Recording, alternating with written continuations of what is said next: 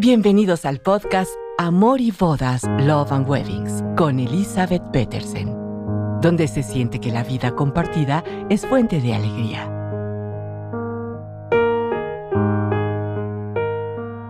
Increíble. Nunca pensé que llegaría a la temporada 8. Y no llegué solita, llegué gracias y acompañada de ustedes. Estoy feliz, muy contenta y agradecida porque lo que se ha logrado es por ustedes. Y hoy en esta temporada 8 quiero dar cabida a responder a las dudas que me han enviado. Espero hacerlo correctamente. Hay muchas cosas que no tienen una verdad única o una historia 100% real o al menos no a mi acceso. Pero me preguntan, ¿con velo o sin velo? Ya no se usa el velo. Y sí, es algo que considerar. Yo creo que depende muchísimo de cómo tú te quieres ver, porque el velo es un accesorio más de la novia. Podamos decir que es tu único momento en la vida donde puedes decidir, ¿quiero llevar el accesorio del velo o no? Después, en cualquier otro evento que tengas, ya no tendrás la opción de velo o no. Entonces, por ahí va un punto al favor del velo. Y quiero irme un poquito atrás en lo que creo de lo que me imagino o quizás invento es la historia del velo. Como les he platicado ya en otras temporadas, el privilegio de elegir con quién casarte es moderno. Antes no se usaba.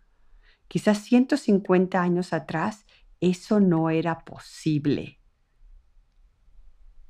El matrimonio era determinado por beneficio que traía a la comunidad. Ya les he dicho, ¿no? Una comunidad cercana como la a dos familias, a dos pueblos, a dos países, a dos reinos.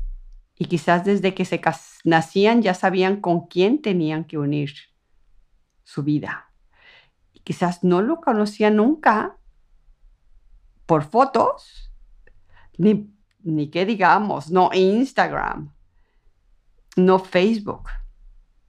No había manera de conocer con quién te ibas a casar. Y el hombre llevaba la batuta en todo. Entonces, la novia estaba tapada mientras el rito del matrimonio, el velo venía sobre su carita y el novio la descubría una vez que ya habían hecho el compromiso de vivir casados. Creo que de ahí viene la idea de la novia velada. No lo sé. Y eso no quiere decir que les quite o no les quite ilusión de usarlo, pero a mí las historias siempre, el porqué, de dónde viene, siempre me ha llamado la atención. Entonces, de lo que escucho voy construyendo y les invito a seguir averiguando. Pero también creo que, o a lo mejor me lo aprendo mal, pero había una ocasión en el Antiguo Testamento que un hombre había trabajado por siete años para el dueño, digamos, de una hacienda, porque él quería casarse con una hija de esta persona el cual le había visto, le había llamado la atención, entonces, como no podía él elegir, el, Señor le dijo, pues trabaja siete años para mí y te la daré en matrimonio. Y el joven enamorado se echó los siete años de trabajo. Y parece ser que el día de la boda, el día que él descubre la carita de la persona con la que él se casaba, pues ándeles que no era la hija que él había escogido. Y amablemente va con el Señor y dice, oye, pues no quedamos, no era esta, yo trabajé siete años por la otra.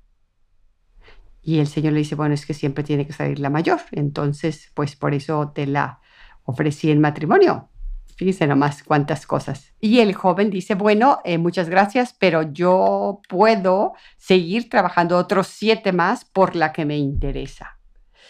Y se echó otros siete años más. Recuerden que el número siete bíblicamente pues es un infinito, un montonón de años quizá, ¿no? Pero son historias de velos. Ahora, eh, volvamos a nuestro hoy, que les comento. Es un accesorio que viste a la novia. Permite desde lo lejos divisar cuál es la novia. Si por pura casualidad hay en la fiesta dos personas vestidas de blanco, que sí les decimos a las invitadas, el vestido de blanco es de la novia, pero si existiera, ya estamos seguros quién es la novia por ver quién es la que tiene el velo. A mí en lo personal me encantan las novias con velo y también me encantan las novias veladas. Siento, lo bueno es que no se preocupen de las historias que les he contado, porque los velos de hoy son transparentes, es tul, se puede ver. Y, eh, pero lo lindo es que parece que estás envuelta para regalo. Y a los invitados ayuda muchísimo ver caminar al altar a una chica envuelta para regalos que entre se ve y no se ve su carita. Y cuando sale ya está transformada, porque ahí también es súper lindo el momento, nomás imagínenselo, ¿no? Que él devela y besa y recibe a la novia en el altar. O también puede ser otro que también me encanta, que no sea él el novio, sino que el papá devele justo antes de entregarla al novio y ah, justo antes de entregar puede darle hasta su bendición a ella o despedirse de los dos, de algún gesto lindo, ¿no? Poniendo la mano de ella sobre la mano de él, un gesto de entrega, pero ayuda muchísimo cuando se tiene ese momentito de la develada. Entonces, entre tanta cosa que tienen que decidir, piensen, el accesorio del velo va conmigo y hay múltiples velos, muchísimas opciones. Los que tienen la cintillita en la esquina, los que están bordados a mano.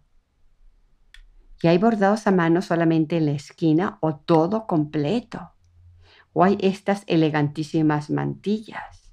Y hay muchos velos que las novias deciden, yo lo voy a hacer y lo voy a trabajar con mi mamá y nos vamos, o a la abuelita, a veces me he oído que lo hice con mi abuelita. Y eh, fue un momento súper lindo de estar trabajando y pensando en la boda, haciendo a la abuelita sentirse súper útil. Y en las playas, cuando las novias usan velo, les, en las esquinas les he, visto planners tan creativos que se ponen a coserle en las esquinas piedritas como hasta de Swarovski para que esté bien pesado y el vuelo como que flote. Y son unas fotos hermosísimas cuando el, vuelo, el velo se levanta por el viento y luego vuelve a caer sobre la novia, sin lastimarla, pues. Es el peso que lo hace como flotar, como que también armoniosamente como las olas. También hay velos que llegan al codo otros más abajo en la cadera y otros mucho más abajo, que se les conoce catedral porque llegan abajo y afuera del vestido. Y esa es una súper solución cuando hay novias que me dicen, híjole, híjole, ¿sabes qué? Yo soñaba con un vestido de cauda inmensa y por azares del destino el modelo que me cautivó y me encantó y es el que tengo. La cauda es pequeñita, pero me quedo con la ilusión de tener una cauda larga pues ahí está. El velo te puede solucionar eso, porque el velo puede ser tan largo como tú quieras y sin ser tan pesado. Esa es otra idea. Bueno, ya me contarán que deciden hacer si velo o no velo y cómo fue su velo. Muchas gracias por escucharme en la temporada 8. Este es el episodio número 1. Nos escuchamos en el siguiente. Y si quieren antes, escríbanme un mensajito. Me cautiva escucharlas. Gracias por escucharnos. No olviden que la boda es un día y el reto de decidir vivir en el amor es de cada día. Esperamos sus comentarios en amoribodaspodcast.gmail.com. Hasta la próxima.